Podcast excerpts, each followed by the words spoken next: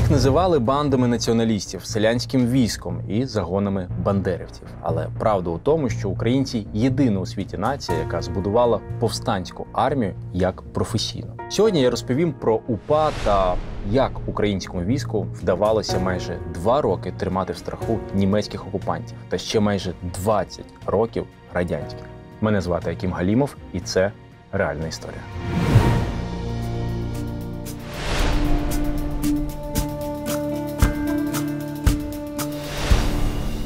Друзі, перед тим як ви продовжите перегляд цього відео, я дуже прошу підписатись на канал Реальна Історія і на мій особистий інстаграм. Обов'язково залишайте нам коментарі. Ми все читаємо і беремо звідти е, історії для наших наступних епізодів. Ну і звісно, дуже надихаємось вашими відгуками.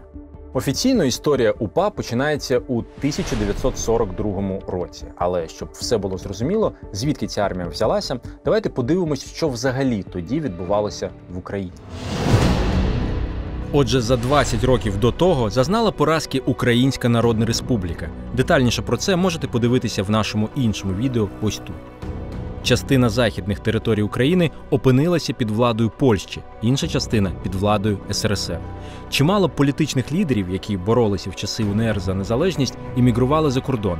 І саме там починає формуватися ОУН Організація українських націоналістів, яка ставить собі за мету подальшу боротьбу за самостійну Україну. Важливо розуміти, що ОУН не виникли не звідки. Це було логічне продовження боротьби українців, яка почалася ще на початку ХХ століття. ОУН, звісно, не були мрійниками. Вони чітко розуміли, що за свободну Україну потрібно буде воювати, а значить, потрібна і армія. І ось тут дуже цікава історія. Вже з 1929 року всі члени ОУН проходили військову підготовку у Кракові на конспіративних квартирах. Уявляєте?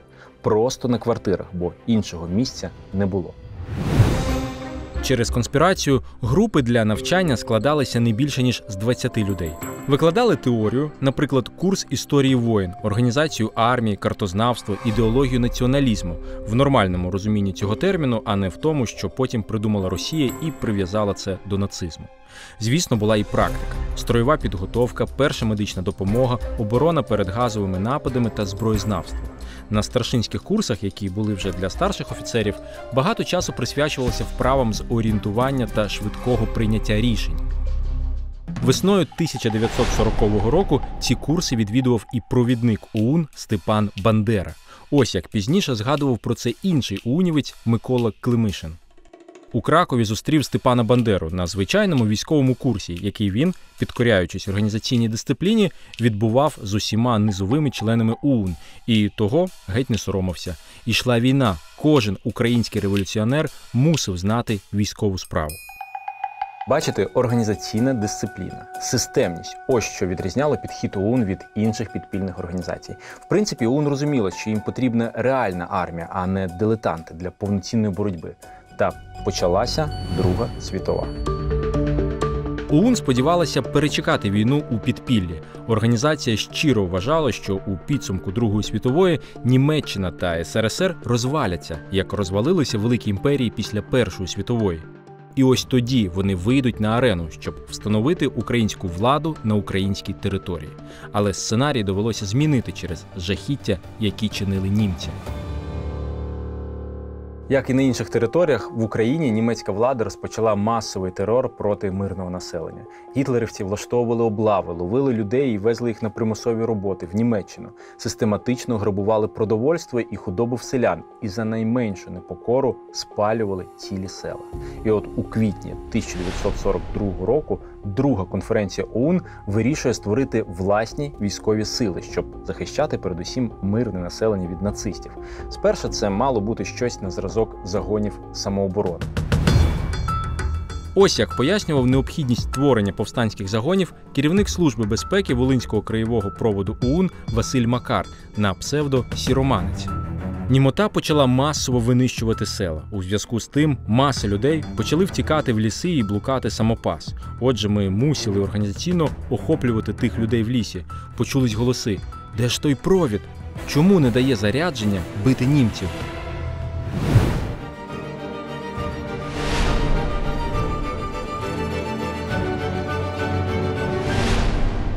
Центральний провід ОУН доручає сформувати перші сотні повстанців перевіреним членам організації, які пройшли військовий вишкіл там, на конспіративних квартирах.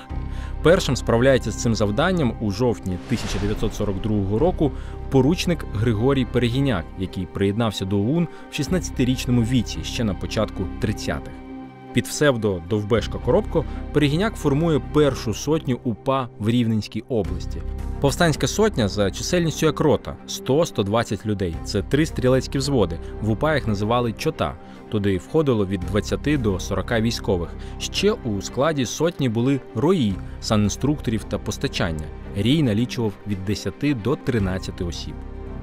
До сотні перегіняка війшли місцеві уунівці, які пройшли військовий вишкіл у польському війську чи військовій школі УУН у Кракові. Приходили й добровольці, що дізнавалися про повстанське військо від родичів та знайомих. На Волині був надзвичайно високий рівень національної свідомості. Люди хотіли боротися з німцями, але водночас їх ворогом була й радянська влада. Тому ті, хто хотів обороняти Україну, бачили себе винятково у повстанських лавах. 20 січня 1943 року сотня перегіняка вступила у перший бій і знищила німецький загін, що рухався неподалік городця. В ніч на 7 лютого розгромила німецьку комендатуру в Кременці і забрала звідти більше ста одиниць вогнепальної зброї, амуніцію, польові аптечки та теплий одяг.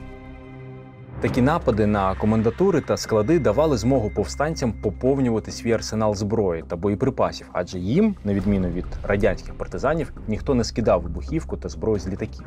Упівці мали розраховувати лише на власні сили і зброю здобувати у бою.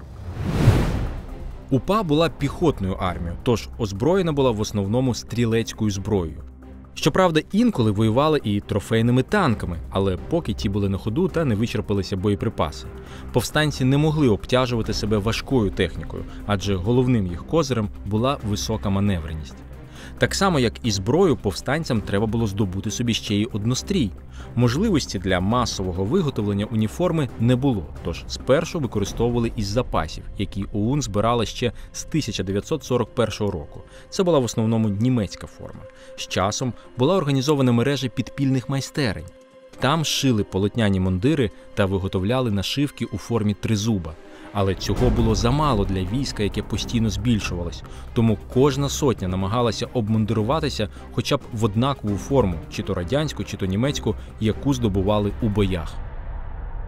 У війську панувала жорстка дисципліна. За пияцтво без дозволу командира чекав розстріл.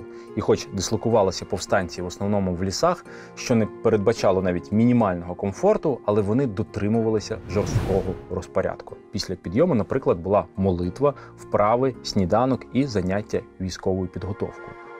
У лютому 1943-го, коли повстанських загонів воює вже кілька десятків, ОУН збирається на свою третю конференцію і вирішує дві ключові речі: перша розбудувати із окремих загонів армію, і друга вести боротьбу на два фронти антинімецький та антирадянський.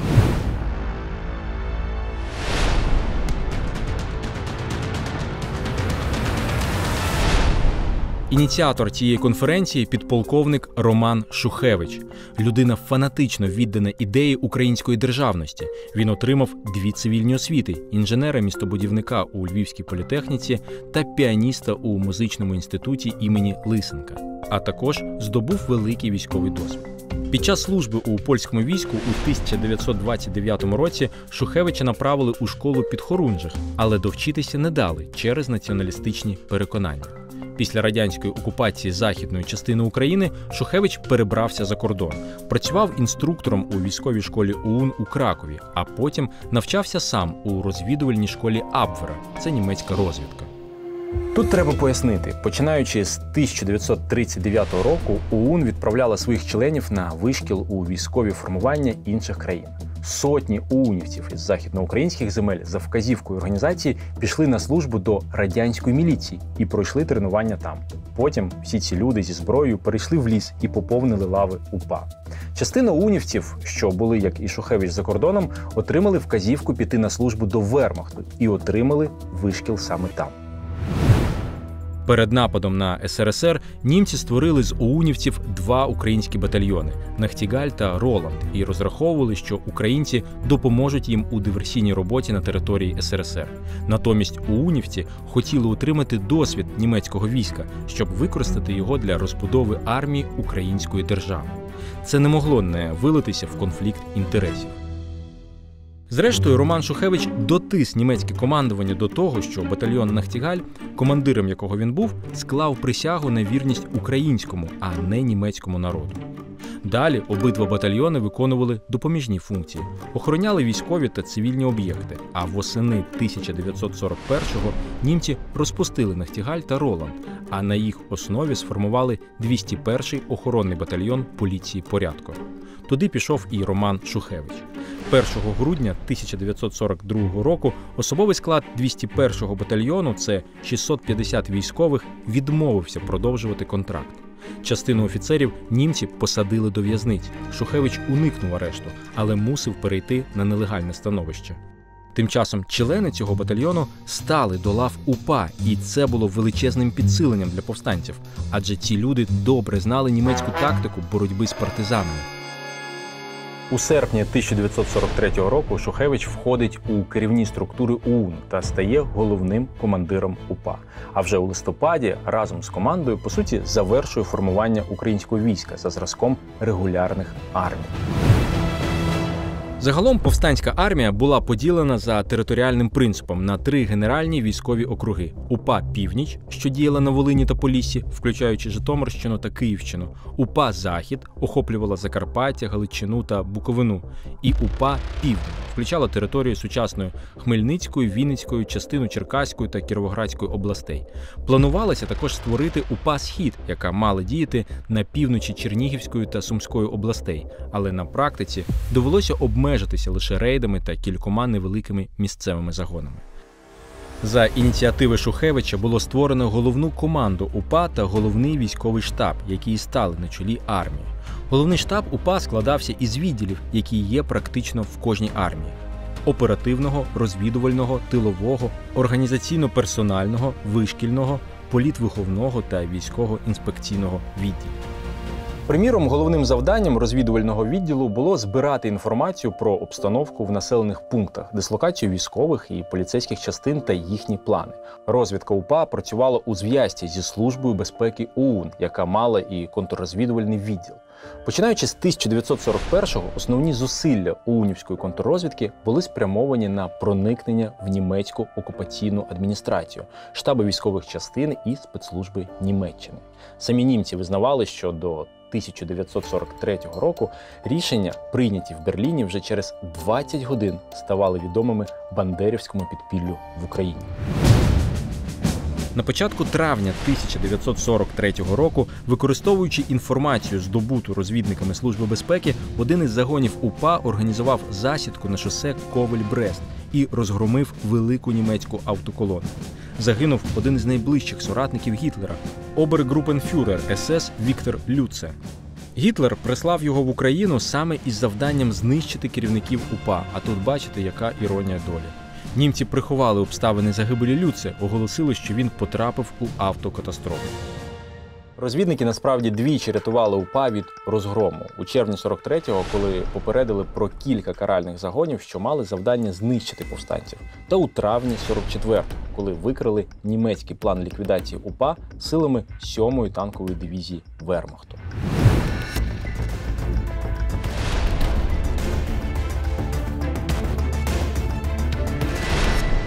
Весною 1943-го українська повстанська армія контролювала цілі райони Волині та Поділля. Там не було ні німецької, ні радянської влади, тільки українська. Це визнавало і німецьке командування, і радянські партизани. Ось як у березні 43-го рапортує про ситуацію вищому командуванню окупаційний керівник округу Волинь-Поділля Генріх Шенне. Цитую. Німецькі війська не контролюють райони Горохів, Любомель, Дубна, Луцьк і Кременець. Там повністю панують націоналістичні банди, а у руках німців тільки територія уздовж шосе та залізниць. Є тогочасні свідчення й іншої сторони. Командири червоних партизанів Петра Вершигора, який підтверджує слова Шени. Західний берег ріки Горинь, райони Стидин, Степань, Добровиця, район Колки, Рафалівка в руках УПА. Волинь, зокрема, райони Городище, Турійськ, Порицьк, Горохів, Володимир Волинський повністю під контролем УПА.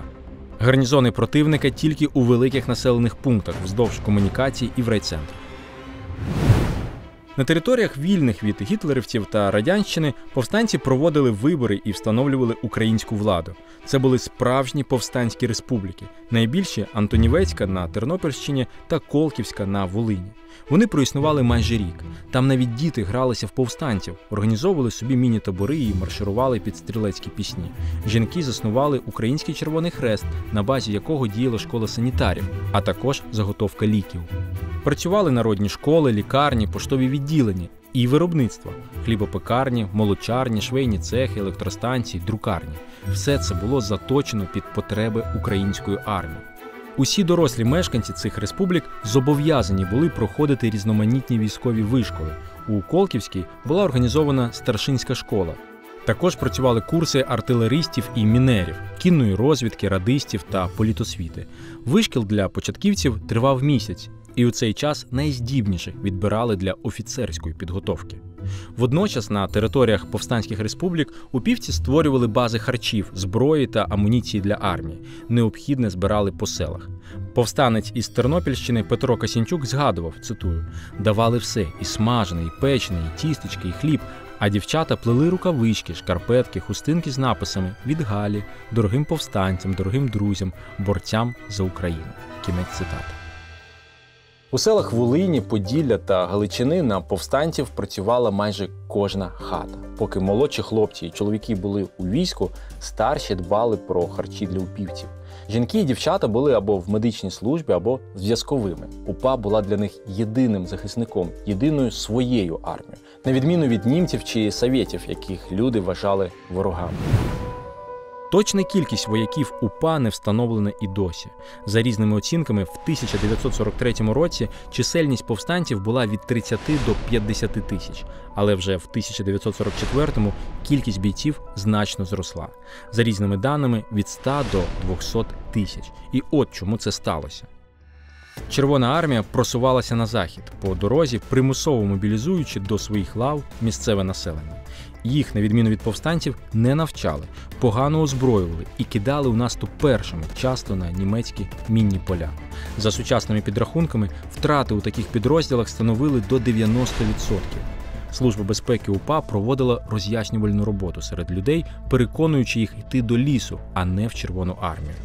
Так лави повстанців фактично подвоїлися. Велику роль в цьому зіграла пропагандистська література, яку друкували у підпільних друкарнях, як правило, викупаних в землі та замаскованих від сторонніх очей криївках. Криївки це взагалі окрема історія. Їх будували підпільники УН ще з 40-х років. Спершу, щоб переховуватися від чекістів, потім повстанські загони УПА використовували їх як навчальні класи чи друкарні або склади харчів, зброї та спорядження. Після 1944-го Криївки були ще й місцем зимівлі повстанців. А приміром, друкарі безвилизно жили і працювали там цілий рік. Криївки бували різного типу, викопані в лісі чи полі або під хатою чи клунею. Бункери були розраховані на 7-9 людей. В цілях конспірації купали їх тільки майбутні мешканці. Їм треба було для цього десь три тижні. Вириту Криївку накривали перехрещеним гіллям і заливали цементом або асфальтом. Згори маскували травою, чагарниками чи землею, щоб місце не кидалося в очі. Обов'язково робили вентиляційні канали, які теж ретельно маскували. У цих сховках були й буржуйки чи примуси, але використовували їх рідко, щоб димом не видати себе. Криївки були проблемою для радянських спецслужб. Їх насправді важко було помітити. Гебісти навіть розробили методички з інструкціями для співробітників, як виявляти бункери повстанців. Наприкінці 40-х будівництво Криївок стало мистецтвом, на якому спеціалізувалися окремі люди. Історики вважають Криївки українським брендом. Для мене очевидні паралелі між підходами УПА і сучасним українським військом: ставка на підготовку, швидкі командирські рішення, ініціатива, маневреність і найголовніше цінність життя кожного солдата.